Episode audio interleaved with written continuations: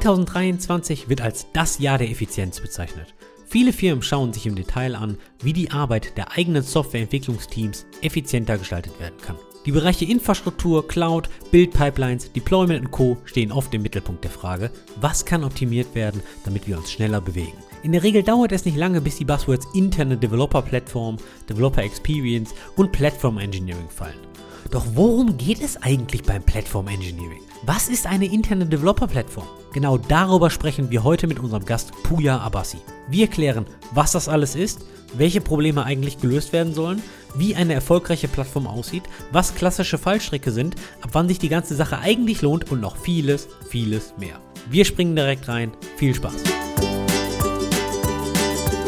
In den letzten drei Jahren hat sich so ein Buzzword-Bereich entwickelt, um den man eigentlich nicht herumkommt. Jetzt denken natürlich alle, ich spreche über AI, Artificial Intelligence, künstliche Intelligenz und so weiter. Nee, ich spreche heute mal über die Bereiche Developer Experience, Platform Engineering und interne Developer Plattform. Warum ist das ein Buzzword? Meines Erachtens ist das ein Buzzword, weil sogar McKinsey davon Studien hat und veröffentlicht hat. Und besonders jetzt Ende 23 bekommt das ganze Thema immer mehr Traction. Besonders im Infrastrukturbereich, Cloud-Bereich, Developer Experience. Jeder möchte Spaß haben beim Entwickeln. Und genau das ist das Thema für diese heutige Podcast-Episode. Und dafür haben wir uns einen Experten eingeladen. Und deswegen heiße ich willkommen Puya Abassi. Hi, schön euch zu treffen. Puya, ganz kurz zu dir. Wer bist du? Du wohnst aus meiner Perspektive in der falschen Stadt, in Köln hast aber auch schon in China gelebt. Ähm, du bist genauso wie ich studierter Wirtschaftsinformatiker. Moment, Moment, ganz wichtig, Puja, heißt es China oder China? Ich würde China aussprechen. Ich sehe schon, so, zieh den der, kürzeren hier. Der Wolfgang kriegt hier einen drauf. Dein Background ist nicht im Software Engineering oder im Produkt, dein Background ist im Bereich Data Scientist äh, oder Data Science besser gesagt. Danach warst du irgendwie Developer Advocate im Bereich Cloud bei der CNCF und bist jetzt bei Giant Swarm. Dort hast du die Stelle des Vice Presidents of Product. Giant Swarm selbst beschreibt sich als Kubernetes as a Service mit, auf salopp gesprochen, allem drum und dran, nenne ich es mal. Euer Claim ist Smarter Platform Engineering und ihr habt unter anderem eine würde mal sagen, eine App-Plattform. Da ist das Wort Plattform schon wieder, von dem ich die ganze Zeit spreche. Du bist Cloud Native Computing Foundation Ambassador und zwei Fun Facts. Deine Webseite puya.dev hat ein invalides SSL-Zertifikat und du bist seit 2010 Doktorand an der Uni Köln. Das macht dich offiziell zu dem Gewinner heutzutage, denn du bist länger an deinem Doktor beschäftigt als der Wolfgang. Und ich habe gedacht, das geht nicht mehr. Jetzt möchte ich gerne eine Rechtfertigung zu deinem invaliden SSL-Zertifikat, währenddessen du CNCF-Ambassador bist, für Sicherheit, für Cloud und Co. und bezüglich deines Doktors. Also ich, ich möchte schon mal sagen, dass das SSL-Zertifikat viel schlimmer ist, als länger am Doktor dran zu sein. Also da kann ich voll mitfühlen natürlich. Und es ist erst ein richtiger Doktor, wenn es zweistellig wird, die, die Jahresanzahl. Eindeutig. Ja, der muss ja auch ein bisschen äh, gären. Ne? Der, genau. Der Doktor. Das SSL-Zertifikat, das wusste ich noch nicht mal. Unglaublich. Ich, ich hätte jetzt echt das, das, ist, das ist mal ein Fun-Fact, den ich noch selber nicht wusste. Das muss ich direkt mal gucken. Andy, Andy ist auf jeden Fall ein gutes Monitoring, das kann man schon immer, immer davon ausgehen. Ja. Jetzt muss ich mal ein Monitoring einstellen, wahrscheinlich. Das ist äh, unglaublich. Ja, da, da, scheint irgendwie der, weiß ich nicht, der Pod für die Let's Encrypt Renew-Geschichte irgendwie abgeraucht zu sein, oder? In der Tat, in der Tat. Das ist wahrscheinlich hier auf meinem Home-Cluster. Den habe ich auch vor kurzem neu aufgesetzt. Aber genau darum setzt man ja eigentlich auf, auf gewisse Tools und andere Plattformen äh, die einem das automatisieren und damit wir eben diese Dinge nicht selber machen müssen. Aber jetzt für mich mal, für mich als Laien, ich bin ja hier in der Runde der, der am wenigsten Ahnung hat von dem ganzen CNCF-Bereich.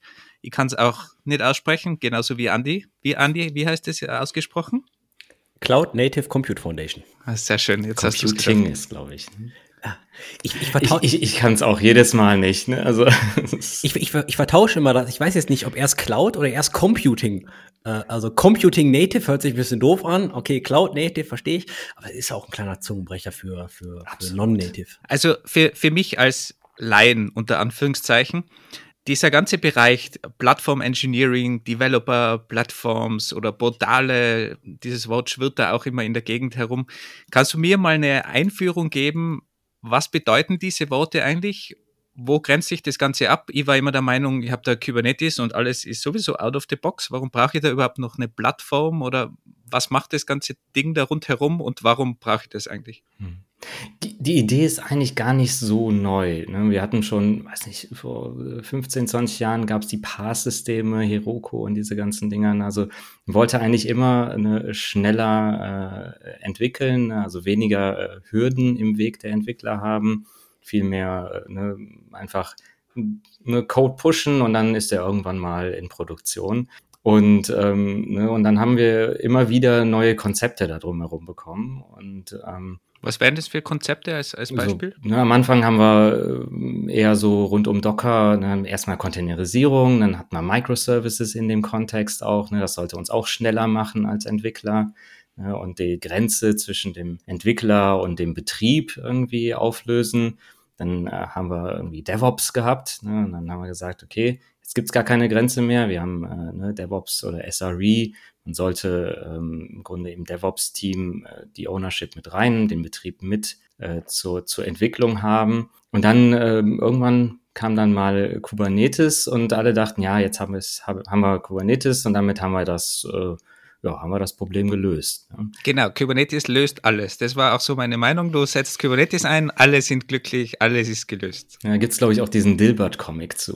Kannst keine Buzzwords äh, nehmen, um äh, Probleme zu lösen. Und dann sagt er, ja, Kubernetes. Ne?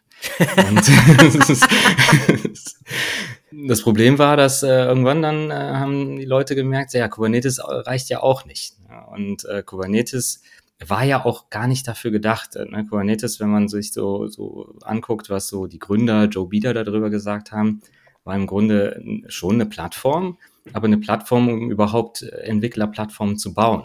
Kubernetes war ja nicht irgendwie direkt für den Entwickler gedacht und äh, oft, ne, man hat es am Anfang, äh, haben es ein paar kritisiert, dann irgendwann nicht mehr. Ähm, es, es ist schon nicht so einfach, mit Kubernetes umzugehen und dann kam ja im Grunde das ganze Ökosystem ist da drumherum aufgepoppt. Das das Ganze, was wir jetzt Cloud Native Computing Foundation, habe ich es richtig ausgesprochen?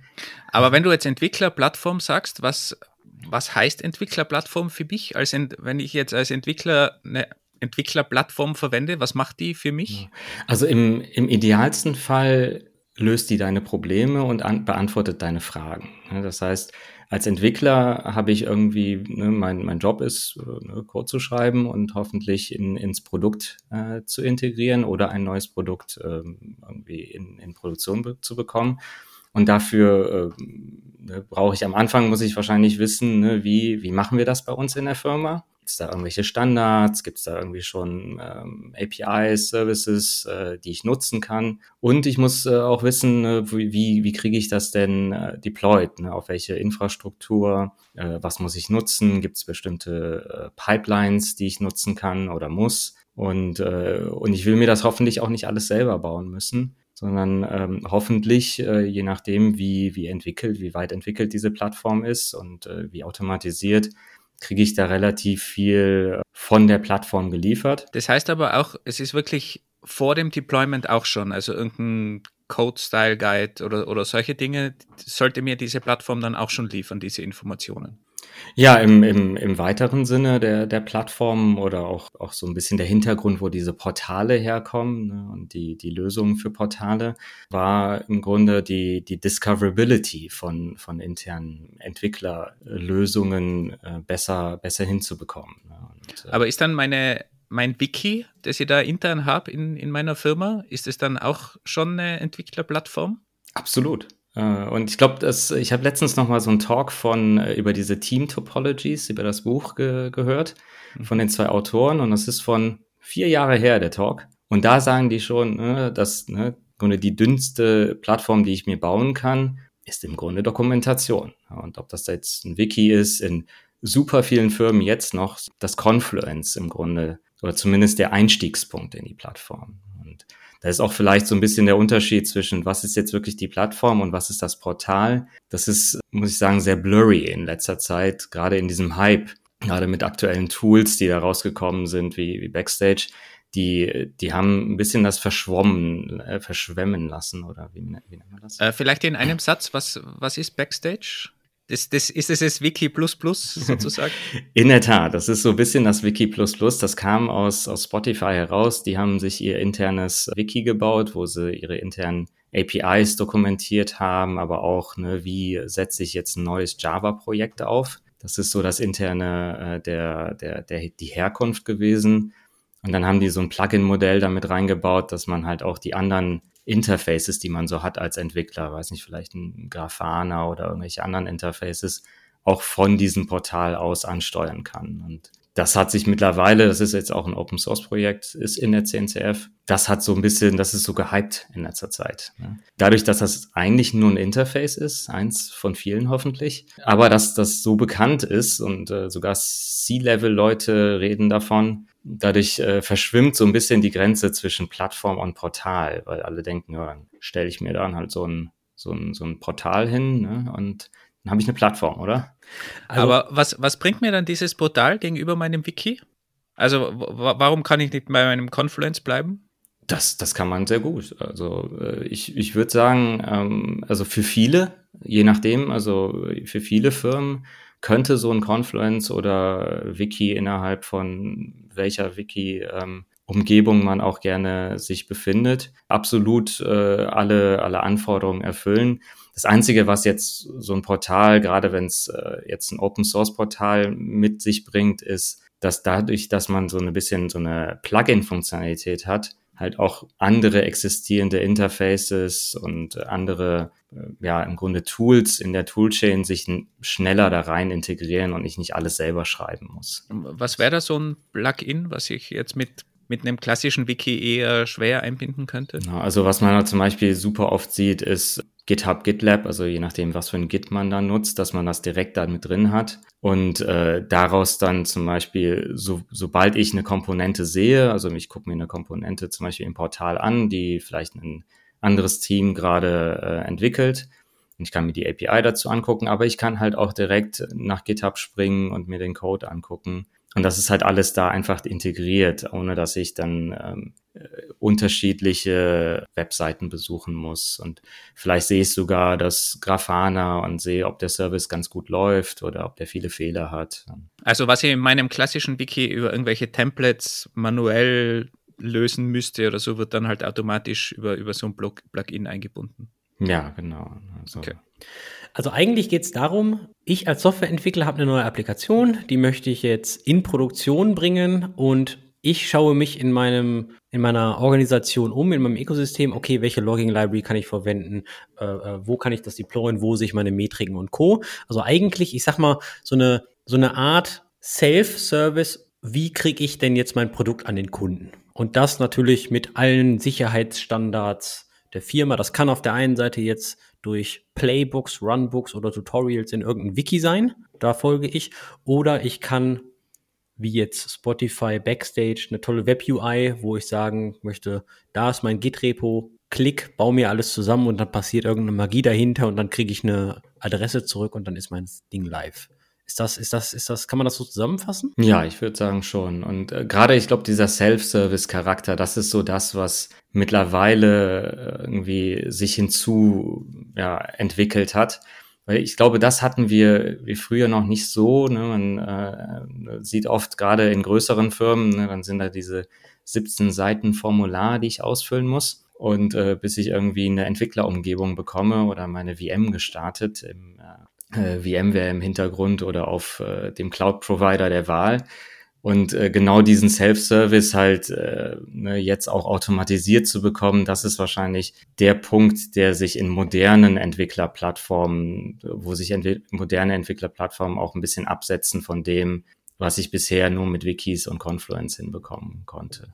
Also eigentlich kann man sagen, wo ich früher die Applikation, das TAGIZ, das JAR-File, das Go-Binary über die Wand geschmissen habe und dann der, der Betrieb, die Ops-Leute haben das dann irgendwie gemacht. Das kann ich jetzt dann alles, also im Optimalfall kann ich das dann alles selber.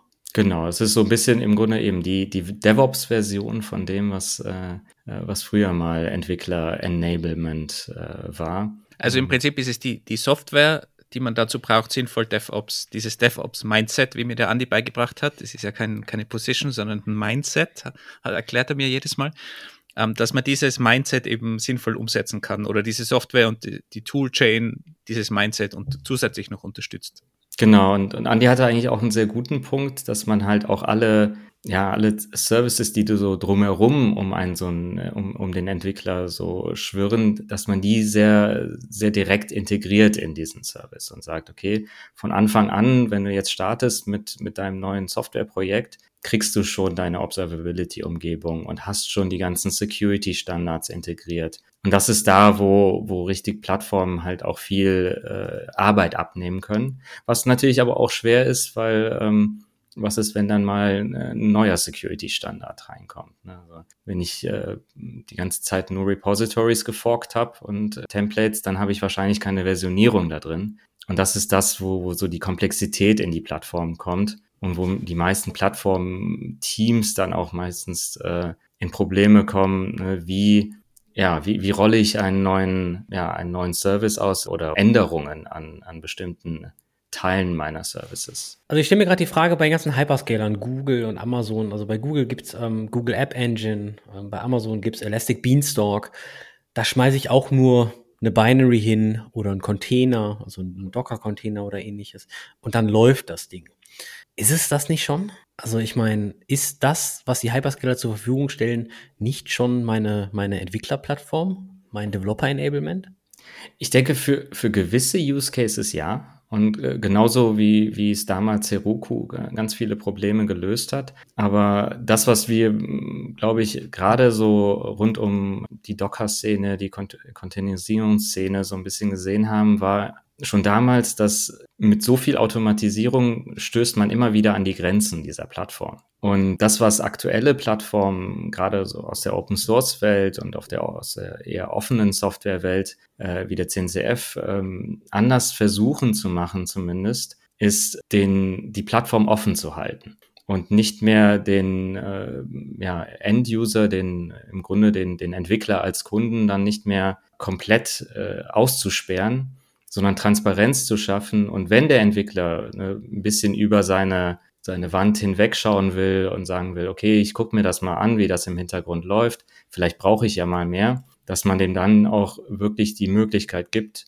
zumindest eine, eine Änderung an der Plattform zu beantragen. Wenn ich das richtig verstehe, dann ist ja die CNCF, obwohl der Cloud so im, im Vordergrund steht und vorne dran steht, ich kann ja alles, was in dem Ökosystem herumschwirrt, auch bei mir im Data Center on-premise einsetzen, oder? Und also Absolut, ja. Private Cloud oder gar keine Cloud, wenn man so, so will, äh, funktioniert ja genauso, ohne dass ich jetzt von, von Google oder AWS spreche. Genau, also wie, wie wir das in der CNCF immer sagen, ist es, es geht nicht um Cloud, es geht um Cloud nativ. Ne? Also dass die Entwicklung und das Tooling und äh, die Prozesse so sind, wie, wie man sie ne, oft automatisiert von Cloud-Providern gewohnt ist ob das aber wirklich auf Bare Metal oder auf äh, privaten VM-Umgebungen läuft, das ist, äh, das ist egal. Und das ist auch etwas, was, was auch groß gefördert wird, natürlich, ne? weil nicht jede Industrie kann in die Cloud und nicht jeder will in die Cloud. Ne? du hattest gerade schon oder schon ein paar Mal Heroku als, als gutes Beispiel erwähnt. Und man muss ja schon sagen, damals hat Heroku ja schon einen neuen Goldstandard gesetzt, wenn man so möchte. Ich habe gerade noch mal in die Dokumentation geguckt, wie startet man eigentlich eine Deployment-Plattform auf Heroku? Und man, man lädt sich ein CLI runter, tippt Heroku Crate und dann git push Heroku Main. Und dann läuft deine App. Und da muss man ja schon sagen, wow ist ja schon Respekt. Und dann kann kannst du mit Heroku Logs, siehst du all deine Logs, mit Heroku Scale kannst du deine Plattform hochskalieren und runterskalieren. Und da frage ich mich, wenn ich mich jetzt zum Beispiel an Kubernetes heranwage, dann habe ich ja auch kubectl oder kubectl, das ist das CLI. Und dann mache ich ja auch kubectl apply und dann eine YAML-Definition, die unten drunter ja auch irgendwie sagt, da ist meine App. Ist dann nicht Kubernetes die Plattform selbst? In gewissem Sinne ist Kubernetes eine Plattform. Das Problem mit Kubernetes ist, dass man schreibt, man muss sehr, sehr viele Definitionen schreiben. Ne? Also es ist nicht nur so, dass ich dem einfach mein Git-Repo gebe und sage hier, das ist eine weiß nicht, Go-App oder eine Python-App. Und der weiß dann, wie, wie sie das ans Laufen bekommt, sondern ich muss sagen, hier, da hängt mein Docker-File, das muss ich vorher schon gebaut haben. Ich brauche übrigens auch noch persistenten Speicher und dann musst du das bitte über einen Load Balancer raus und äh, über diese Domain nochmal rausziehen. Und dann muss ich vielleicht sogar irgendwelche Security-Einstellungen machen mit Network Policies, irgendwelche Pod Security Standards reinbringen. Und es wird dann immer, immer komplizierter und je mehr äh, Tools ich dann in diesem Kubernetes habe, ne, dann habe ich für Observability irgendwelche Observability-Tools, die muss ich dann auch nochmal dann damit ansprechen. Und dann habe ich ungefähr 15 YAML-Dateien, je nachdem, die ich dann schreiben muss. Und als Entwickler stehe ich dann da und sage, okay, das ist jetzt echt viel Arbeit. Morgen ändern sich die API-Versionen, dann muss ich das auch machen. Und daraus kam dann dieses Platform Engineering oder diese Platform-Teams bei vielen Firmen, dass man gesagt hat, okay, irgendjemand muss den Leuten ein bisschen von dieser Arbeit abnehmen, weil das ist ja zumindest innerhalb einer Firma kann man da relativ viel standardisieren ja, und so ein bisschen Abstraktion schaffen zwischen dem, was sehr, sehr mächtig ist in Kubernetes und deswegen war es ja auch, ähm, ist es ja auch der Standard geworden, weil es sehr, sehr mächtig ist. Aber und dem, was, was man wirklich als Firma dann wirklich am Ende braucht, im Grunde eben diese, diese Abstraktion zu schaffen, aber dadurch, dass es Kubernetes ist, die Transparenz zu halten, dass wenn der Entwickler dann sieht, uh, da, da hat die interne Plattform mir irgendwie zu viel Steine in den Weg gesetzt, da, ähm, dass man da danach noch was sagen kann und sehen kann, okay, hier können wir da mal vielleicht was ändern. Also ich nehme mal sehr gerne das Beispiel, ne, ich habe ja einen Data Science, Science Background. Mit dem Data Science Background denke ich mir immer, okay, eine der Plattformen, die ich auf Kubernetes zur Verfügung stellen könnte, wäre eine Data Science Plattform. Ne? Und ähm, als Plattform-Team denke ich mir dann, ja, dann brauchen die bestimmt GPUs und dann ähm, haben wir die GPUs in den Maschinen und dann mache ich da die Data Science Plattform drauf, vielleicht mit Kubeflow oder irgendwelchen anderen Tools und dann äh, gebe ich den Data Scientist das einfach. Und dann kommt der Data Scientist da an und sagt, okay, jetzt habe ich meine Jupyter Notebooks und fülle das alles aus und das läuft auch alles cool. Aber dann sehe ich, ah, das ist aber eigentlich äh, nicht schnell genug. Ich weiß aber, dass ich, weiß nicht, TensorFlow zum Beispiel benutze und dass es dafür spezielle CPUs gibt, also spezielle TPUs zum Beispiel. Und dann könnte ich zum Beispiel als Entwickler, gerade wenn es irgendwie zum Beispiel Inner Source äh, ähm, Plattformen gibt bei mir, vielleicht sogar ein PR machen und sagen, hier könnt ihr nicht bitte die Plattform ändern, dass ich auch TPUs bekomme und nicht nur GPUs.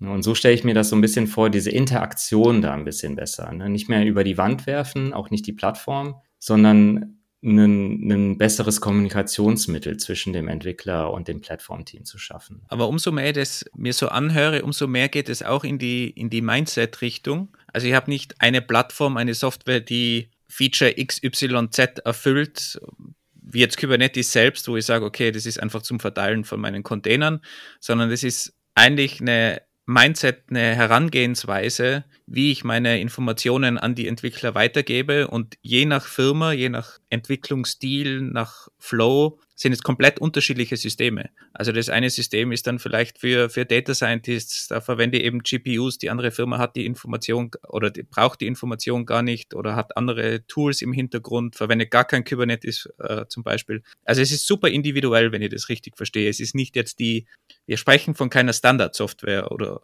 überhaupt nee, Software genau. eigentlich, sondern von der Herangehensweise, wie ich Informationen und, und Knowledge im Allgemeinen, mein Wissen in der, in der Firma speichere und zur Verfügung stelle und meine Pipelines den Entwicklern zur Verfügung zu stelle, ja im weitesten Sinne. Ja. ja. Im Grunde, was man auch sieht, ist Kubernetes nicht eigentlich, löst das nicht eigentlich schon alle Probleme. Und da sieht man meistens auch das Problem, dass die meisten Plattformen intern dann irgendwann früher oder später haben, ist, man hat angefangen und äh, das wurde einem ja auch so geraten mit Technologie. Man hat gesagt, hol dir mal ein paar Kubernetes-Cluster und dann hast du keine Probleme. Und dann, ja, okay, jetzt brauchst du äh, GitOps, ne, dann brauchst du ein GitOps-Tool, installier dir das auch. Ja, jetzt hast du das Problem gelöst. Am Ende hast du dann 15, 20, 25 Tools aus äh, Open Source oder auch nicht Open Source installiert als äh, und betreibst die auch, hältst die up to date und äh, versuchst die Sicherheitsanforderungen innerhalb der Firma da noch mit reinzucoden. Und das war dann eine Plattform. Und dann hat man sich aber angeguckt, ja, die Entwickler ähm, benutzen da aber gar nicht so viel meine Plattform. Oder manche benutzen es, manche nicht und so richtig zufrieden sind sie nicht. Und das war halt im Grunde das, wo jetzt glaube ich, erst äh, vor kurzem ein bisschen besser verstanden wurde. So, wir müssen vom Mindset ein bisschen wieder zurückgehen zu diesem Developer Enablement. Ne? Das war ja eigentlich, was wir machen wollten. Mit all unseren Tools, äh, seit Docker rauskam, wollten wir den Entwickler glücklich machen. Und äh, am Ende haben wir ganz viel Technologie dahingesetzt. Und ob der Entwickler wirklich jetzt glücklich ist oder nicht, so richtig haben wir uns da oft nicht so die Gedanken gemacht. Aber ich finde, du sprichst da gerade einen super spannenden Punkt an, weil in meiner Karriere habe ich immer wieder versucht, Software-Engineers on-call zu kriegen. Also sie auch wirklich, ich sag mal, für den Betrieb zu begeistern und dass sie dann auch für den Betrieb verantwortlich sind. Und es hat mich immer sehr, sehr viel Zeit, Kraft und, und ja, Energie gekostet, diese Menschen umzustimmen und ich sag mal, eine positive äh, Quintessenz daraus zu kriegen. Und ähm, dieses ganze Plattform-Engineering, habe ich das Gefühl, geht irgendwie in die Richtung, wir versuchen die ganze Komplexität, die du ja gerade auch beschrieben hast, ja, du hast dann Kubernetes mit GitOps und, und Ingress und, und alles, was dazugehört, ähm, weg zu abstrahieren auf, ja, vielleicht sogar wie Heroku auf ein Git-Push. Git-Push, man geht einen Kaffee holen, das Ding ist live. Und wenn ich mir das dann so ansehe, boah, da steckt eine ganze Menge hartes Software Engineering hinter, würde ich sagen. Um das auf jeden Fall so einfach und so weit zu treiben, dass die Entwickler sagen können, wow, mein Deployment hat Spaß gemacht. Weil offen gesprochen habe ich so noch nie gehört, dass irgendjemand gesagt hat, geil, ich darf wieder deployen, das macht Spaß. Aber wenn ich das jetzt richtig verstehe und wenn ich mir jetzt mal in die, in die CTO-Rolle äh, begebe oder CEO-Rolle, vielleicht noch ähm, schlimmer, jetzt habe ich schon früher mein, mein gutes altes Ops-Team gehabt. Es waren drei Leute, die haben sich um alles gekümmert. Dann sind die komischen Entwickler da und Entwicklerinnen angekommen und haben gemeint, wir wollen DevOps da, neue Mindset und gibt noch irgendwelche DevOps-Teams oder SRE-Teams. Und jetzt brauche ich ein Plattform-Team auch noch. Jetzt, jetzt, die kommen ständig mit neuen Teams um die Ecke und ich brauche immer noch mehr Leute. Und eigentlich machen wir das Gleiche, was früher meine drei Ops-Leute ja auch gemacht haben. Oder sind es, sind es überhaupt drei unterschiedliche Teams? Oder wie sieht es in der Realität denn aus? Ich, ich denke, in der Realität äh, gab es da eine Entwicklung auch. Also auch die, die drei Ops-Leute waren irgendwann mal, haben sie sich eher als SRE äh, verstanden als als Ops-Leute. Ne? Teilweise vielleicht auch, äh, um eine bessere Karriere machen zu können, weil das ein trendiger äh, Titel ist aber hoffentlich halt auch wirklich im Sinne von damals SRE, im Sinne von, dass, dass man mehr automatisiert in, in seinem Job. Und mit DevOps halt auch wirklich äh, zumindest das Verständnis zwischen den, den, den Welten von Betrieb und, und Entwicklung ein bisschen glatt zu ziehen und äh, ja, im Grunde dieses, dieses Verständnis zwischen Developern, also Entwicklern und dem, dem Betrieb der war ja, der war ja nie da. Im Grunde hatten wir halt immer ne, das, das typische über die, über die Mauer werfen. Was, was DevOps ja zumindest vom, vom Konzept ein bisschen geschaffen hat, ist, dass sich beide Seiten ein bisschen mehr Gedanken machen umeinander. Auch ne, in manchen Fällen ein Team werden. Äh, in manchen äh, Fällen ist es, äh, sind es die, dieselben Personen, ne? wenn man dann endlich mal auch äh, jemanden da hat, der als Entwickler auch On-Call für seinen eigenen Service macht. Äh, ja, der, der ideale Fall in DevOps. Was man aber dann oft hat, ist so, dass um einen Entwickler dahin zu bekommen, dass, dass die dieses DevOps-Mindset durchziehen können, brauchen die relativ viel Hilfe. Und deshalb hat man gesagt, okay, statt jetzt einfach nur den Betrieb auszulagern, haben wir jetzt ein Team, das Plattformteam, das baut im Grunde eine Automatisierung dieser, dieser ganzen Geschichten, so dass sich halt kein Entwickler mehr und kein Betriebsler, also auch, auch kein, kein Operations-Person mehr drum kümmern muss, sondern dass die Plattform sich darum kümmert und ich diese Leute, die sonst früher viel Zeit äh, darauf aufgewendet haben, ihre eigene Infrastruktur da hochzuziehen oder auch einfach nur die Infrastruktur, die äh, im Betrieb dann betrieben wurde, zu nutzen, weil die halt doch relativ viel Komplexität über, oben drüber hatte, dass ich deren Köpfe ein bisschen frei bekomme und die wieder darauf fokussieren kann,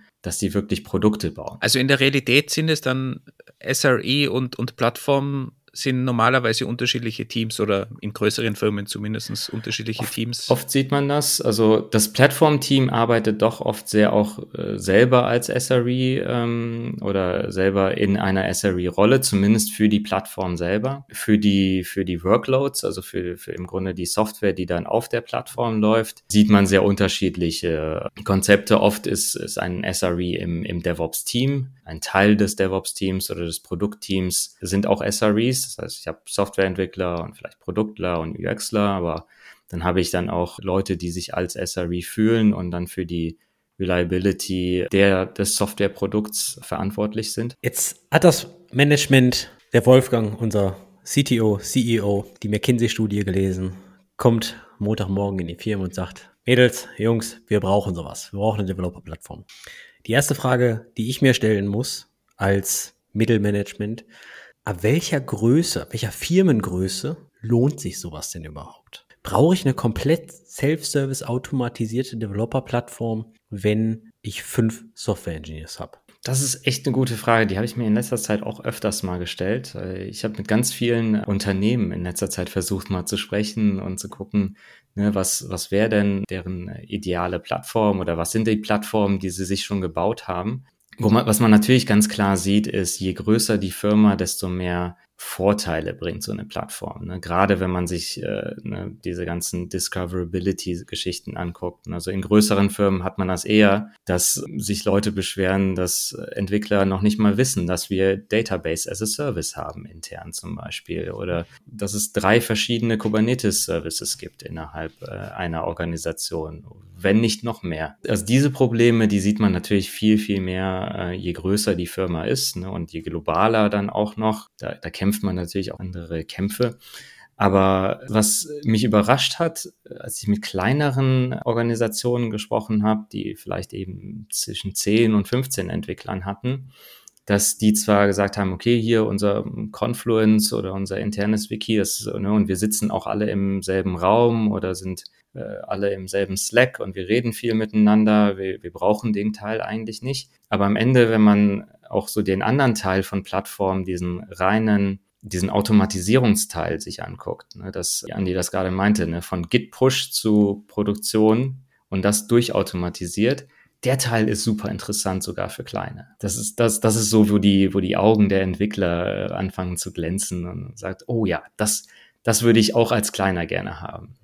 Äh, am, am, ho hoffentlich muss ich es mir nicht selber bauen. Hoffentlich gibt es da ein Produkt. Wüsste ich jetzt nicht, ob es das auf dem Markt gibt. Äh, viele versuchen es, glaube ich, gerade. Deswegen ist auch dieses Wort, ne, Platform Engineering und Plattform so, so am Trenden. Und äh, ich glaube, jede Firma in der CNCF versucht gerade irgendwie Plattform für sich zu gewinnen und ein Produkt daraus zu bringen. Aber das ist so der Teil, der mich überrascht hat, dass sogar kleine Firmen an so Plattformen interessiert sind, rein durch diesen Automatisierungsgedanken. Ne? Deiner Erfahrung nach, woher, woher kommt da eigentlich mehr der, der Druck von oben, von, von Managementseite, die jetzt wirklich McKinsey gelesen haben, falls McKinsey das überhaupt äh, empfiehlt, keine Ahnung, ob die schon so weit sind. Oder kommt der der Druck dann eher von, von unten und die Entwickler, die sagen, wir brauchen jetzt sowas, wir wollen so eine Plattform haben, um unser Leben einfacher zu machen. Und wissen die das überhaupt, dass es sowas gibt? Das, das irgend so ein Tool, was mein Leben dann einfacher macht am Ende. Ich glaube, das hat sich über die letzten, naja, über das äh, letzten Monate oder über das letzte Jahr äh, relativ geändert. Ne, Wenn es um Containerisierung und Kubernetes ging, dann kam das relativ bottom-up. Ne? Das kam zumindest in der ersten Phase weniger von oben. Was man jetzt mit, mit Platform Engineering und Entwicklerplattformen sieht, ist, dass man viel öfters eben das in der, weiß nicht, Computerwoche oder irgendwelche anderen C-Level-Magazine darüber gelesen wurde und eben McKinsey redet darüber, Gartner redet darüber und äh, hat Paper darüber, dass jetzt plötzlich auch äh, von oben jetzt dieses Ding kommt, dass oh, wir, wir, wir brauchen doch jetzt eine echte Plattform. Ne? Aber was ist deren Argument? Weil äh, wenn das McKinsey empfiehlt, dann oder Gartner, dann, dann ist ja da meistens Geld irgendwo im Spiel. Genau. Ist es dann so klar, dass das dann am Ende finanziell irgendwie einen Vorteil bringt? Für mich als CTO oder CEO sowas einzusetzen, weil sonst ist es ja für mich nur ein zusätzlicher Kostenpunkt und ich muss da jetzt eine teure Plattform kaufen und meine Entwickler funktionieren ja sowieso schon. Also der Andi schafft es ja sowieso, was zu deployen und er ist in der Nacht auch erreichbar. Also was bringt mir so eine Plattform überhaupt, wo die jetzt als CEO natürlich denken? Ja, ich glaube, was, was mittlerweile auch teilweise mit Daten gezeigt wird und deswegen ist es, denke ich, dann auch bei, bei McKinsey und, und, und Co. Äh, so ein bisschen größer aufgehangen, ist, dass es wirklich mittlerweile zumindest in manchen Cases be bewiesen ist, dass es, also dass es die Effizienz der Entwickler erhöht. Und dadurch, dass wir ne, im Moment natürlich auch noch immer ein bisschen aufs, aufs Geld gucken müssen in, in der Wirtschaft, sind die Firmen natürlich auch immer daran interessiert, ne, wo kann ich entweder Effizienz steigern mit dem, was ich bisher ausgebe, oder Kosten sparen auf der anderen Seite. Und das ist so der andere Teil von Plattformen, wo, wo sich die Firmen dann denken, okay, die Plattform standardisiert Sachen und bei einer standardisierteren Lösung kann ich mehr Effizienz auch aus der Infrastruktur rausholen oder halt auch zentralisiert dann solche Cost-Reduction-Maßnahmen durchführen. Ich, ich meine jetzt gerade, ich glaube 2023 wurde auch als das Jahr der Effizienz betitelt und ähm, mehr und mehr Leute gucken halt jetzt wirklich auch auf ihre Cloud-Kosten oder Infrastrukturkosten. Deswegen kommen ja auch so, so Movements wie FinOps hoch und solche Geschichten. Also da geht's dann natürlich ähm, schon in die Effizienzsteigerung, wie du sagtest. Was, was ist denn FinOps? Äh, Financial Ops, ähm, also ein, ein Team, was sich wirklich auf zum Beispiel äh, die effiziente Nutzung der äh, Cloud-Infrastruktur Cloud und auf die Berechnungen äh, stürzt und so weiter, aber die nicht nur sagt, mach mal Committed Use Discounts, sondern halt deutlich weitergeht neben den Discounts. Ähm, also wirklich ein Team, was sich um all sowas kümmert. Ist relativ neu, kommt wie immer aus den Staaten, so viel ich äh, weiß. Ähm, ja. Machen wir bestimmt auch mal irgendwann eine Folge zu. Ja, gibt auch mittlerweile Firmen drumherum und äh, ganze Projekte und äh ist, ist ein Riesen-Movement gerade, weil es ist, glaube ich, dass Cloud-Kosten in vielen Firmen wie Aktien gehandelt werden. Sie gehen immer nach oben. Das ist natürlich jetzt gerade äh, in der wirtschaftlichen Lage nicht so super. Aber wenn wir jetzt schon ein bisschen über Kosteneinsparungen sprechen, du sagtest auch schon, umso größer die Firma ist, umso mehr Software-Engineers da sind, umso mehr Applikationen deployed werden müssen, desto effizienter ist es natürlich, irgendwie eine Vereinheitlichung durch eine Plattform zu haben. Du sagtest aber auch gerade, das Ökosystem der CNCF ist relativ komplex und, und, und da gehört eine ganze Menge ähm, dazu, besonders wenn man von einem Git-Push zu einem Deployment kommt, vielleicht sogar mit ähm, einer Custom Domain und Zertifikate und temporären Valide Zertifikate.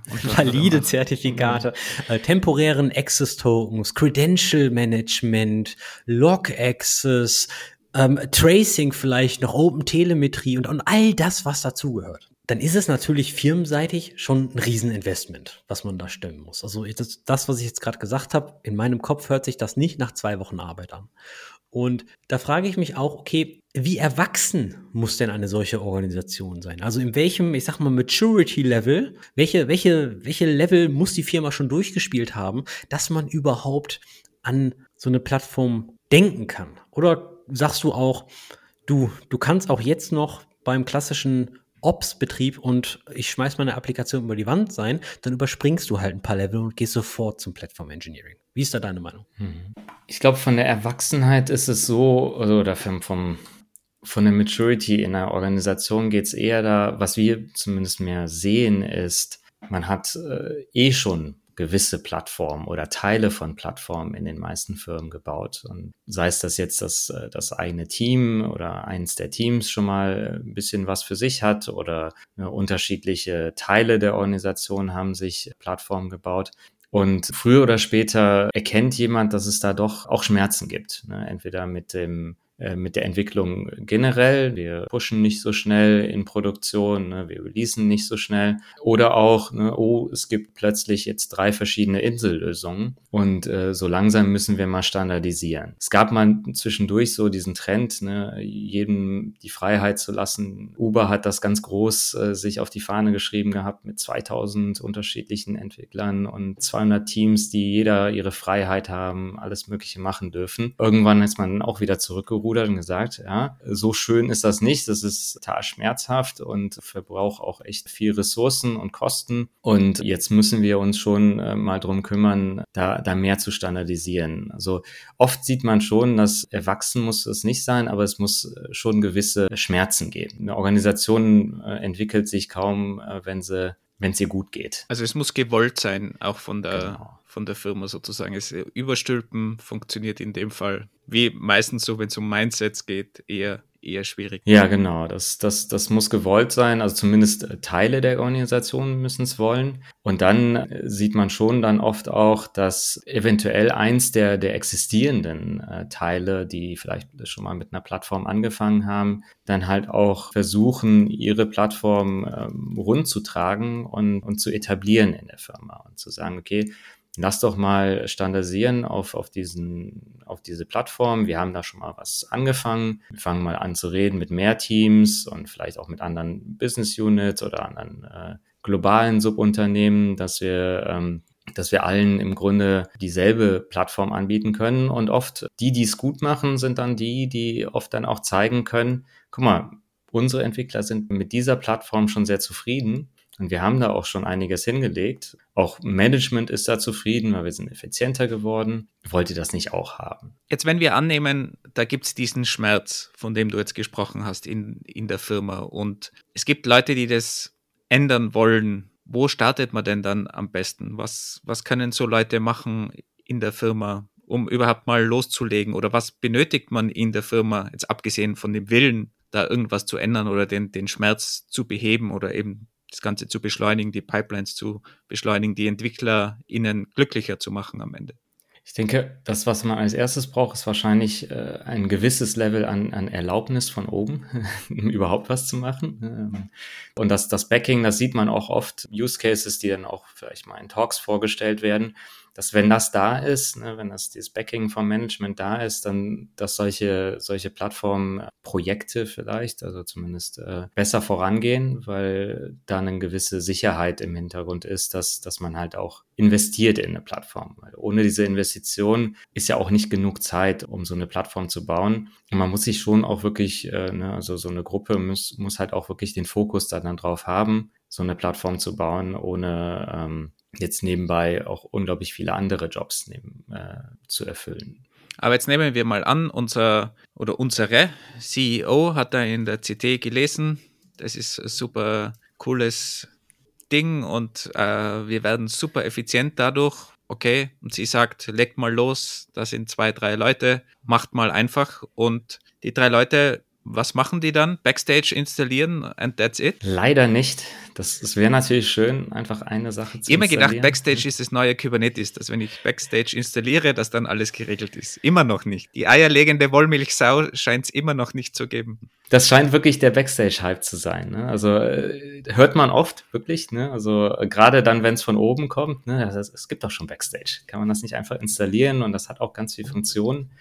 Ähm, nur Backstage ist halt auch wirklich nur ein Portal ne? oder es ist als Portal gedacht gewesen.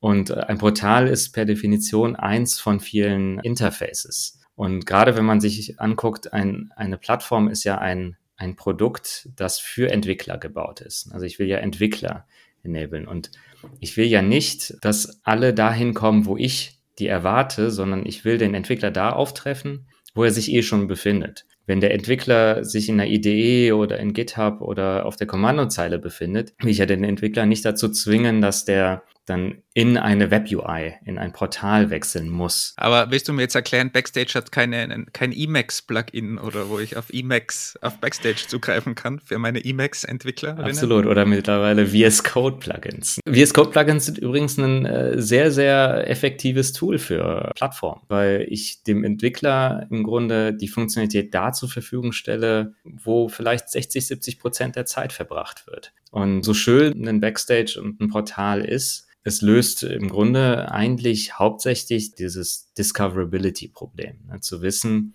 was ist da und wie nutze ich es. Das ist aber dann wirklich zu nutzen, das hilft das Portal meistens nicht, sondern von ab irgendeinem gewissen Zeitpunkt habe ich dann meine Git-Repo und dann ist meine Arbeit eigentlich in Git und in Merge-Requests oder Pull-Requests. Und dann hoffentlich ist die Plattform so flexibel, dass sie mich auch innerhalb des äh, des Pull-Requests unterstützt und sagt, hier in Produktion kommst du aber nur, wenn du diese Sicherheitsanforderungen auch mit implementiert hast. Und wenn du das nicht hast, dann siehst du das hoffentlich nicht erst später beim Deployment, sondern siehst es sehr, sehr früh, so dass du dann die zusätzlichen Informationen, die vielleicht für so ein Sicherheitssetup gebraucht werden, die früh hinzufügen kannst. Das heißt aber, Backstage an sich liefert mir gar nichts jetzt security-technisch. Ich muss mir das im Hintergrund alles irgendwie selber zusammen connecten, Glue-Code irgendwo schreiben oder halt Plugins verwenden, konfigurieren. Also ich muss äh, wissen, was ich da mache am Ende und was meine internen Regeln sind, security-technisch, um da überhaupt was rauszubekommen. Wenn ich jetzt Backstage nur installiere, an sich ist es leer. Genau, das ist dann erstmal leer und dann kommen vielleicht ein paar Plugins für die Tools, die ich schon nutze, da rein. Und dennoch ist es dann erstmal, hilft es dem Entwickler nicht, jetzt die, die ganzen Sachen zu nutzen, was es dann doch noch mitgibt. Und das muss man dann gucken, ob man das innerhalb von Backstage nutzt oder in anderen Teilen der Plattform ist. Ich kann ein neues Projekt anlegen. Und dann hoffentlich ist dieses Projekt basierend auf einem Template, das ich intern habe, direkt mit bestimmten Sicherheitseinstellungen und äh, gewissen anderen äh, Standards in meiner Firma aufgesetzt. Wobei ich immer dazu ja, dazu raten würde, dass man nicht so viel Business Logic in ein Portal reinbaut. Ne? Also architektonisch gesehen sollte ich immer die Funktionen im Backend haben, ne? also im Portal, im, im Plattform selber. Und das Portal ist nur ein, ein Portal in, in diese Plattform rein. Aber ich kann ja auch Use Cases haben, dass ich plötzlich zehn neue Projekte einlegen muss oder 100 oder 100 existierende Projekte da ein, rein importieren muss weil ich äh, eine Firma gekauft habe vielleicht. Und dann will ich natürlich da nicht jedes Mal in so ein Webportal und da rumklicken, sondern ich will eigentlich dies, diese, diese Aufgaben auch wegautomatisieren können. Und für, für, für mich jetzt nochmal zum Verständnis, Backstage speichert aber auch Daten ab. Also das, das ist schon, hält auch Daten grundsätzlich. Backstage hat so eine Mischung aus ähm, reinem Frontend und es kann auch Daten halten. Äh, Plugins können Daten halten und Backstage selber kann auch noch Daten halten. Das heißt, es, es bricht so ein bisschen mit der Architektur, die man von einem reinen äh, Client oder Interface gewohnt ist. Oder es, es könnte dazu motivieren, dass man, dass man da Sachen reinbaut, die man dann nur noch in Backstage hat und die man nirgendwo anders zur Verfügung gestellt bekommt. Aber gibt mir dann Backstage so ein irgendwie Best Practices an die Hand oder sagt Backstage wirklich, es ist nur eigentlich ein Tool, um eine Plattform zu bauen oder ein Element von dieser Plattform? Oder gibt es da dann auch rundherum Best Practices oder irgendwelche Standards, die schon drin sind oder Vorschläge, was jetzt Security Standards wären oder Felder oder keine Ahnung, also alles gibt mir das irgendwas an die Hand oder ist das wirklich, muss ich da dann wirklich der Profi sein und wissen, was ich mache? Ja, leider, leider gibt es sehr wenig in die Hand. Äh, sogar wie man es nutzt, gibt es wenig Best Practices. Das kommt jetzt so langsam. Ne? Das kommt jetzt so langsam jetzt durch die, durch die CNCF und äh, Backstage gehört auch zur CNCF kommt so langsam, nutzen es mehr Leute und machen sich natürlich jetzt auch Gedanken, wie nutze ich es am effektivsten. Und äh, gerade ne, in der cloud-nativen Welt ist man ja auch sehr API-zentrisch unterwegs. Da kommen schon bei den meisten dann irgendwann auch, äh, kommen die auf die Architektur.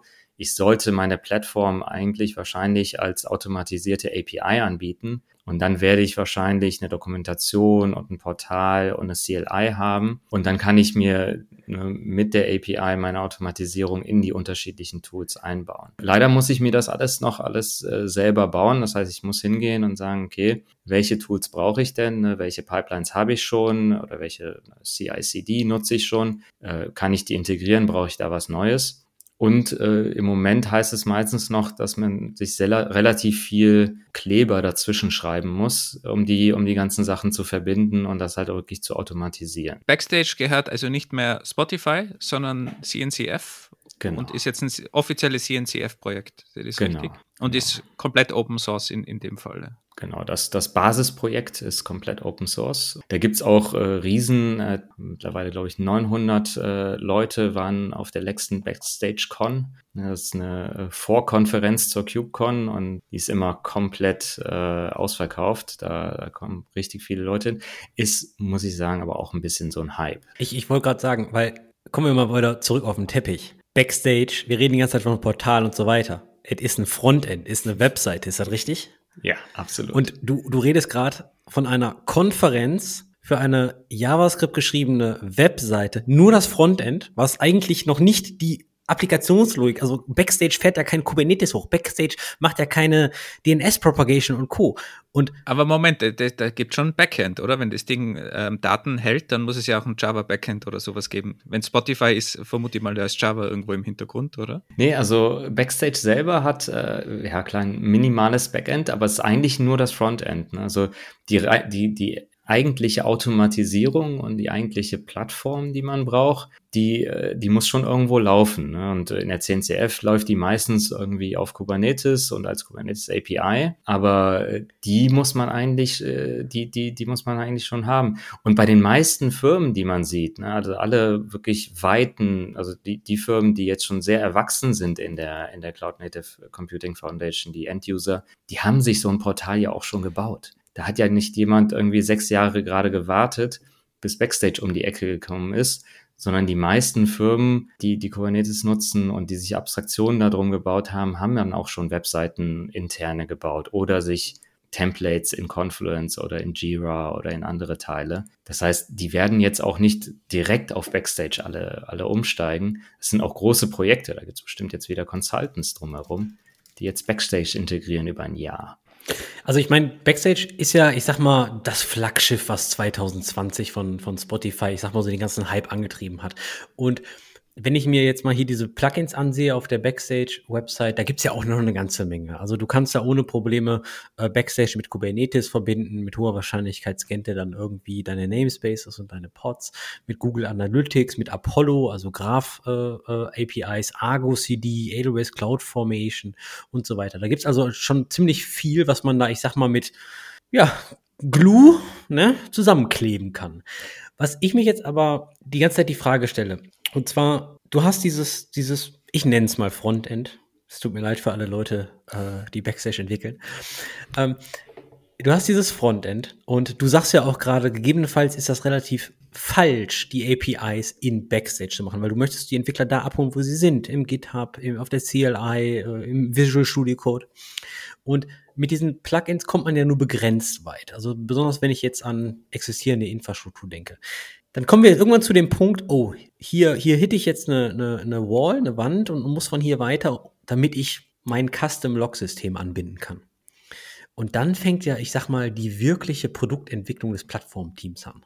Und ich weiß nicht, was deine Erfahrung ist. Mein Software Engineering Background hat mir eigentlich gezeigt, dass Softwareentwickler relativ kacke sind, zu wissen, was Kunden wollen. Die denken immer, dieses technische Feature, das baue ich und danach bin ich reich. Du sprichst aus eigener Erfahrung, oder? Ich habe so viele Side-Projects gegen die Wand gefahren. Ja, ich habe noch nie mit einem Kunden gesprochen, sondern immer angefangen zu entwickeln.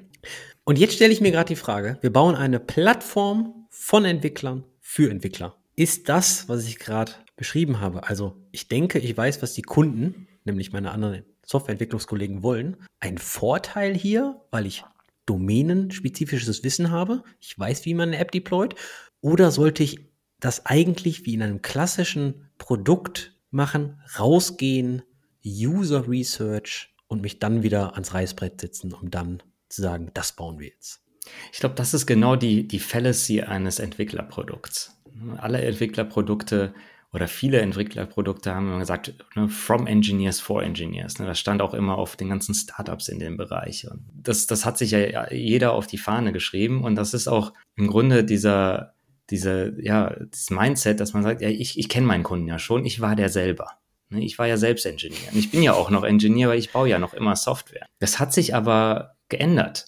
Und äh, das, das Problem ist, dass, dass man das gar nicht wahrhaben will als Entwickler einer Entwicklerplattform, weil man ist ja Entwickler gewesen ne? und man hat ja auch so ein bisschen den Stolz, nee, ich verstehe meine Kunden. Und die, die kommen ja auch daher und fragen mich nach, nach genau den Fragen, und genau den Tools, die ich eh schon auf meiner Backlog habe und die ich nächste Woche installieren wollte. Und das hat am Anfang vielleicht ganz gut funktioniert. Am Anfang hat, glaube ich, auch die ganze Community und die ganze CNCF das auch gefördert, zu sagen, ja, ähm, wir verstehen unsere Entwickler, weil wir sind auch Entwickler und äh, ja, die wollen halt ein Kubernetes haben und die wollen diesen ganzen Kram haben, den wir denen da hinstellen. Das genau war das Problem. Deswegen hatten wir auch noch nicht mal Produktleute in den meisten Plattform-Teams oder in den meisten Firmen, die diese Entwicklertools geschrieben haben. Und das kam dann jetzt irgendwie erst vor kurzem, kam dieser, dieser Trend auf. Was ist denn, was ist denn eigentlich mit dem Produkt-Mindset? Haben wir nicht irgendwie die Entwickler vergessen? Und dann haben sich die Leute mal an die eigene Nase gefasst und gesagt, okay, ich bin jetzt als Plattformentwickler im Plattform-Engineering-Team oder im Plattform-Team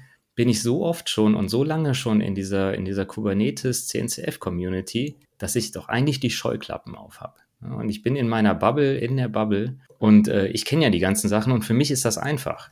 für den, in, in den echten End-User-Produktentwickler kann ich mich gar nicht mehr reinversetzen. Und ne, so offen muss man mit sich sein. Das ist nicht jeder. Leider, äh, viele denken noch immer, nee, ich verstehe den Entwickler. Aber manche und gerade auch jetzt eben dadurch, dass das so ein bisschen im Trend ist, das Thema und dass jetzt Management auch so ein bisschen mehr in die Richtung äh, guckt und da halt auch nicht mehr das ignoriert, dass es da Infrastrukturthemen und, und Plattformthemen gibt, äh, werden Produktleitern eingesetzt. Ne? Und dann ist die, die typische Lösung, ha, jetzt habe ich einen Produktmanager eingestellt für mein Produkt, äh, für mein, für mein Plattformteam, jetzt habe ich es so gelöst. Funktioniert leider nicht. Oft ist der Produktler dann eh auch äh, sehr technisch, ne, weil der muss ja verstehen, wie so ein technisches Produkt auch funktioniert. Ne, der hat oft einen technischen Hintergrund. Und wenn nicht, dann gibt's da auch die Struggles, weil er dann einen Lead Architect oder einen Lead Engineer neben sich braucht. Oft wird dieser Produktmanager sich nicht unbedingt durchsetzen. Und was wir viel mehr dann brauchen und was, was wir gemerkt haben, auch, auch bei uns, ist, dass, dass eigentlich jeder Entwickler in diesem äh, Plattform-Team, in Platform Engineering, muss ein gewisses Product Mindset haben. Und äh, das ist nicht einfach. Das hat äh, schon immer nicht gut funktioniert, äh, ne, die Entwickler zu, äh, zu überreden, sich auch mal um den End-User Gedanken zu machen, sondern äh, und nicht nur einfach Code zu schreiben. Aber ähm, gerade gerade bei bei Entwickler-Enablement ist es besonders schwer. Es ist besonders schwer, weil ähm, auch der Kunde dann ankommt und sagt, kannst du mir bitte Prometheus installieren oder Grafana? Sagt aber nicht, ich, ich brauche jetzt Monitoring. Sogar Monitoring ist eigentlich die falsche Frage. Und äh, weil die, das eigentliche, der eigentliche Job des Entwicklers ist, ne, wie du schon meintest, er muss eigentlich nur Code in Produktion bringen. Und der einzige Grund, wieso ich irgendwelche Observability und Monitoring Tools brauche, ist, damit ich weiß, dass auch dieser Code anständig funktioniert oder wenn ich Probleme habe, um den zu debuggen. Und erst wenn ich mir um dieses Problem Gedanken mache, dann kann ich auch bessere Lösungen dafür finden. Und nicht einfach nur die Lösung, die ich schon immer hatte in der Firma, einfach durch ein neues Tool wieder unterstützen. Jetzt hast du gesagt, bisher haben ganz viele Firmen schon intern eben irgendwas dahin entwickelt und vielleicht fangen sie jetzt langsam an, auch eben dieses Product Mindset ein bisschen umzusetzen. Aber du hast auch die CNCF erwähnt, dass sie eigentlich sehr viel macht Siehst du das Product Mindset in der CNCF? Die Idee ist ja immer, wenn das irgendwie so sehr viele Leute machen oder Leute machen, die sehr viel Erfahrung haben, dann haben die eben diese Erfahrung und machen es genau richtig. Entwickelt ja. sich die CNCF in, in diesem Bereich, im, im Plattformbereich in die richtige Richtung und gibt mir dann die CNCF auch diese Best Practices an die Hand, wo ich vielleicht das anders gemacht hätte als Entwickler, wenn ich jetzt nur vor mich hin entwickelt hätte? Ich muss sagen, bis vor kurzem hat die CNCF da nicht sehr viel getan. Ne? Da war noch immer sehr, sehr groß dieses ne, mehr Tools, noch mehr Tools und noch mehr Tools. Also auch auf der technischen Seite mehr geblieben bisher. Rein, ne? sind ja alles technische Leute, die, die, die da arbeiten, oder ne? man, man ist da sehr technisch. Aber was sich jetzt geändert hat, ich muss sagen, in den letzten anderthalb Jahren wahrscheinlich, ist, dass gerade mit diesem Trend von Plattformen gibt es eine Workgroup, die entstanden ist, rund um, um Plattformen und Plattform Engineering, die nennt sich Workgroup Platforms. Die äh, ist Teil einer Tag, ich weiß gar nicht, was wofür Tag steht übrigens, aber Tag App Delivery. Ne? Es geht also um App Delivery, um Auslieferung von Software. Und dann hat man gesagt, okay, äh, für die Auslieferung von Software brauchen wir mittlerweile Plattformen und da sollte sich vielleicht mal ein Teil der CNCF oder der Mitglieder der CNCF mal hinsetzen und in der Workgroup mal definieren, was so eine Plattform ist. Schon bei der ersten, beim ersten White Paper, das da rauskam rund um Plattforms, stand schon dieser, dieser, dieses Product Mindset mit drin, weil die haben im Grunde auch Ziele für Plattformen definiert.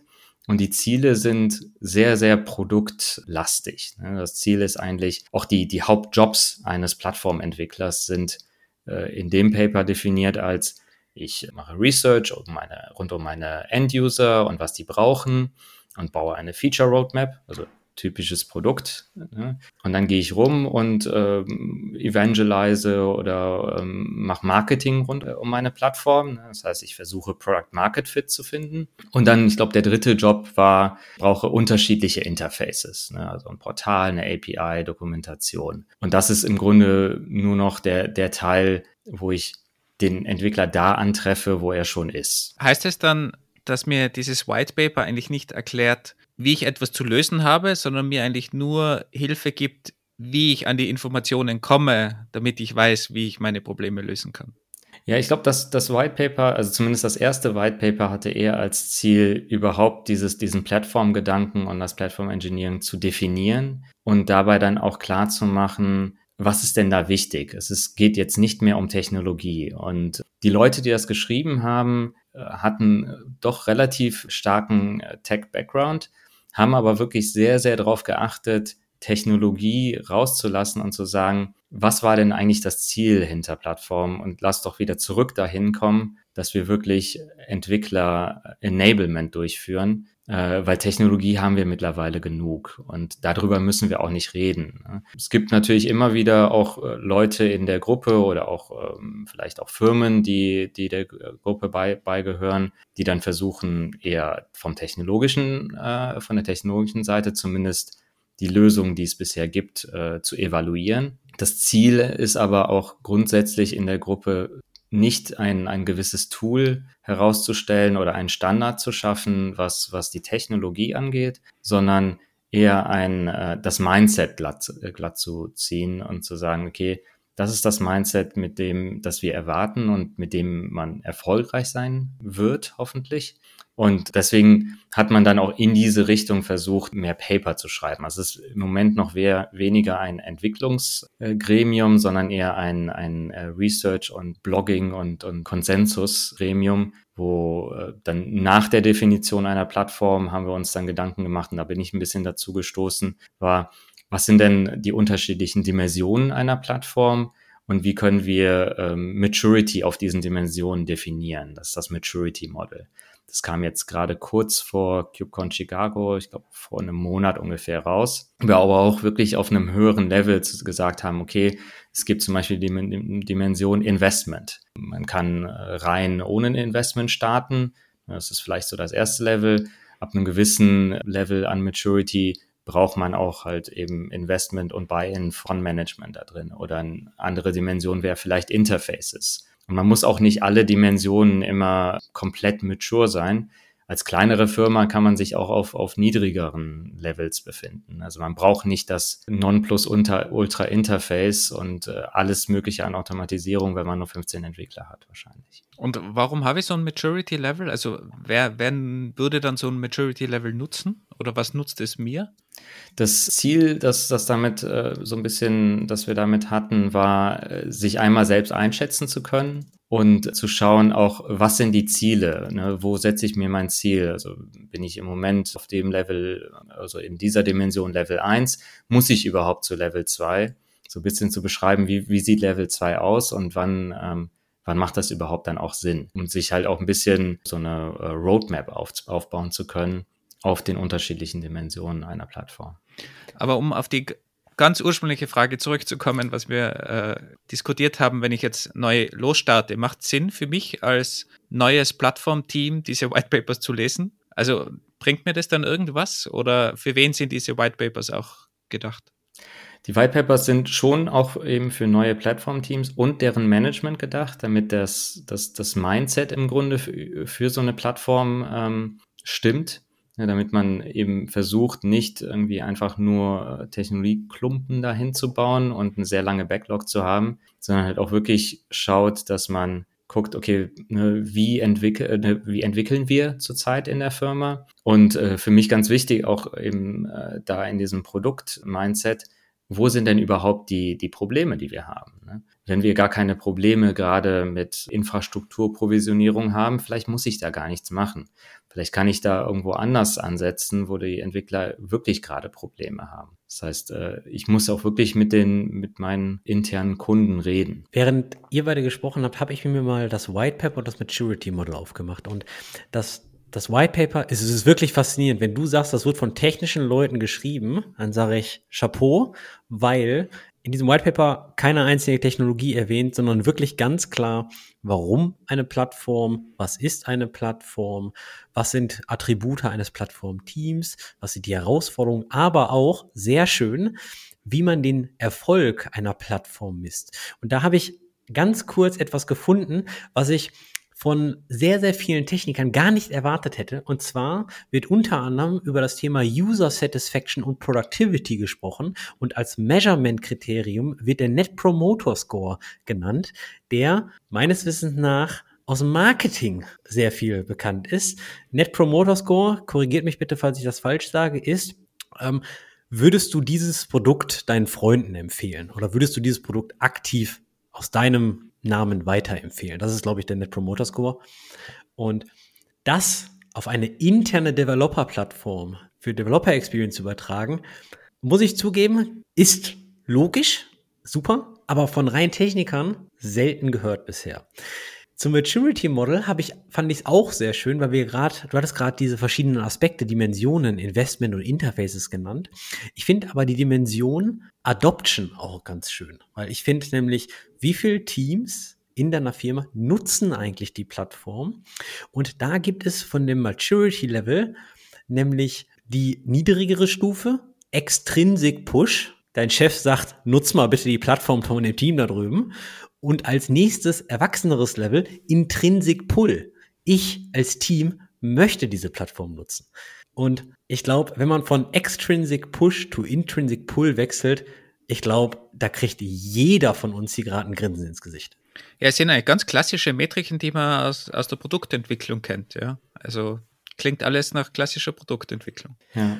Das Interessante finde ich gerade bei so einer internen Entwicklungsplattform, also die, die ersten Fragen, die immer kommen, sind, wie messe ich das?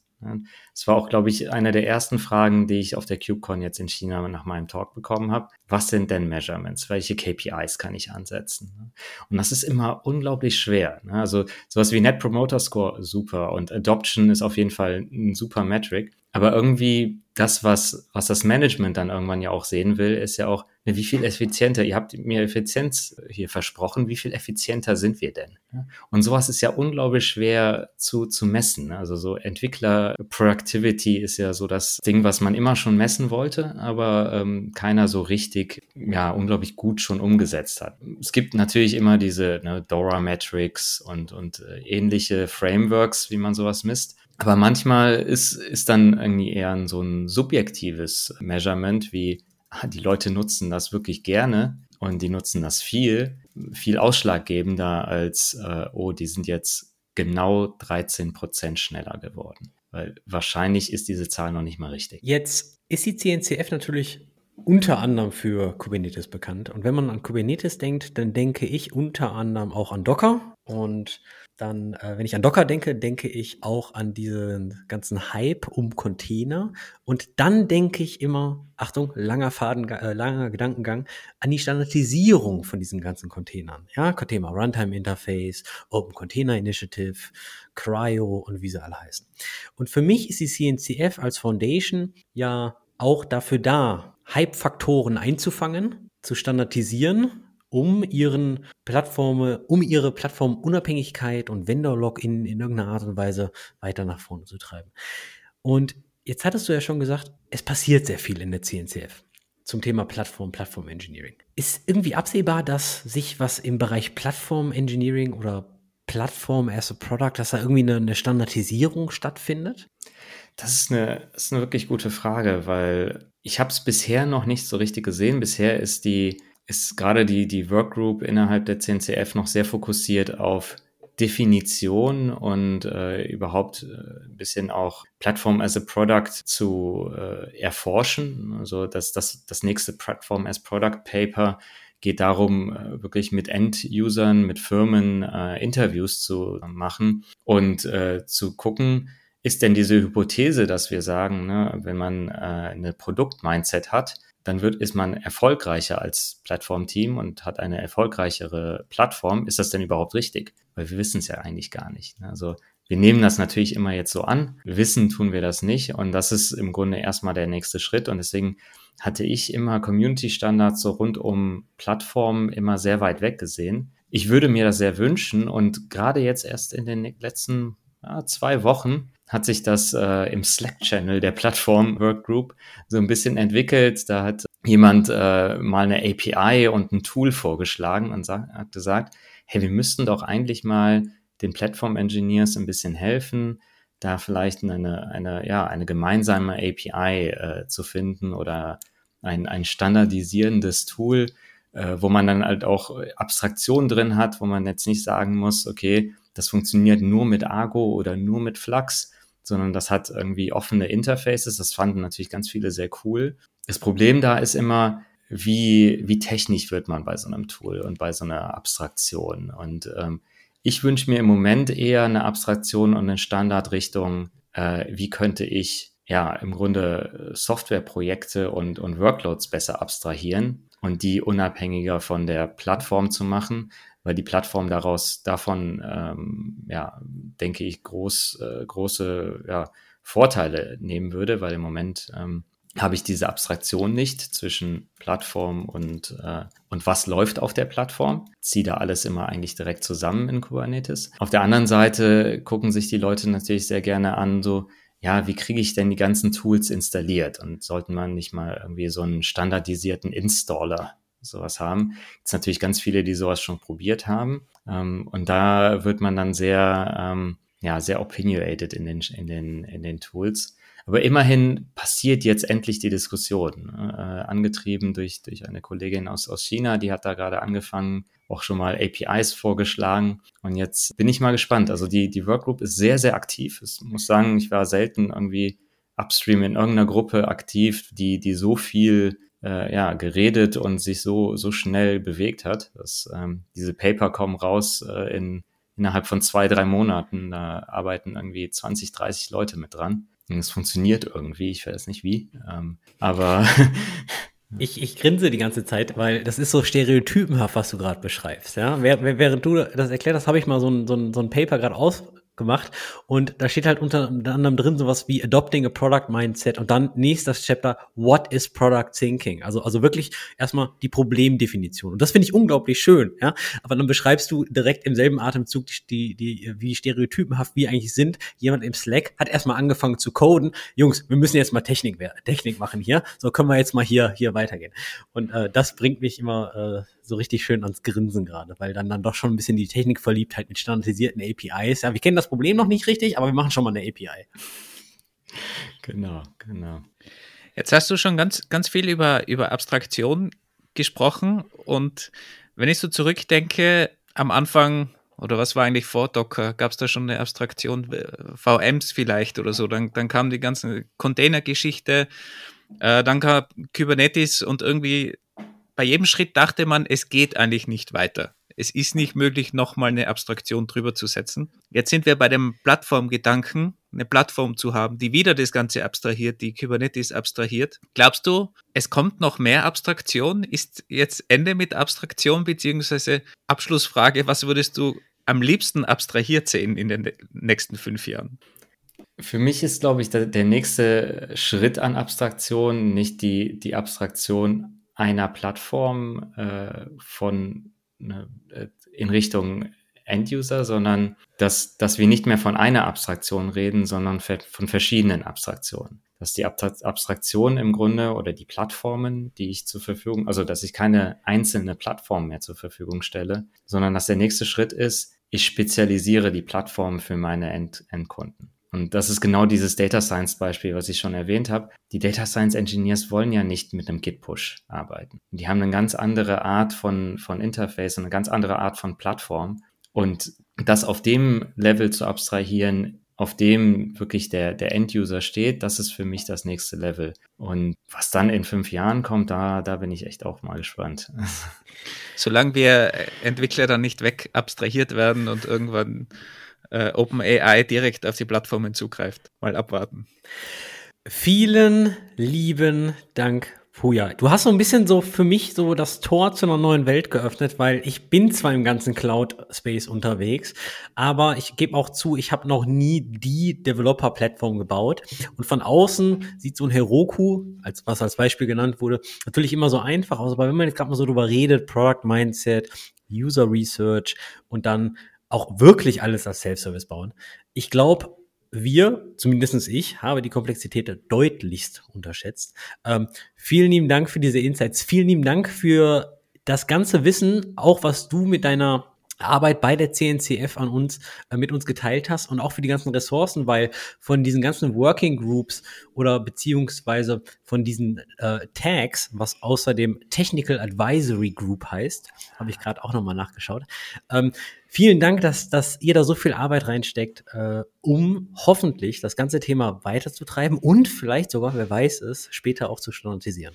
Sehr, sehr gerne. Vielen, vielen Dank. Vielleicht geben wir einfach dieses Product Mindset allen HörerInnen ein bisschen mit und Andi dir auch das nächste Mal nicht coden, denk an dein Side-Project, sondern probier mal den Kunden zu fragen, was er braucht. Wie, wie, wie du siehst, sind Leute im CNPS, CNCF-Slack nicht anders als ich. Also von daher. Ja, das ist keine Ausrede. Das, Puja hat uns jetzt erklärt, wie man es richtig macht. Also versucht es richtig zu machen. Vielen lieben Dank und wir werden natürlich alle deine Links in unsere Shownotes packen.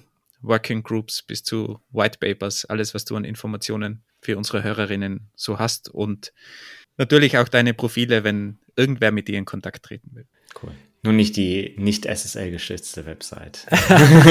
ja, du hast ja bis zum Erscheinen dieser Episode natürlich das SSL-Zertifikat gefixt. Natürlich. Und ähm, ich erwarte jetzt eigentlich auch den, den neuen Dilbert-Comic. Ne? Also äh, Kubernetes Dilbert-Comic, den kannte ich nämlich noch nicht. Den habe ich äh, gerade auch nochmal gegoogelt, den du am Anfang der Episode erwähnt hast. Den findet natürlich auch in den Shorts. Alle mutigen Leute können sich durch die Sicherheitswarnungen durchklicken, damit sie dann auf deine Webseite kommen. Genau. Vielen lieben Dank. Bis bald. Tschö. Bis dann. Ciao. Ciao.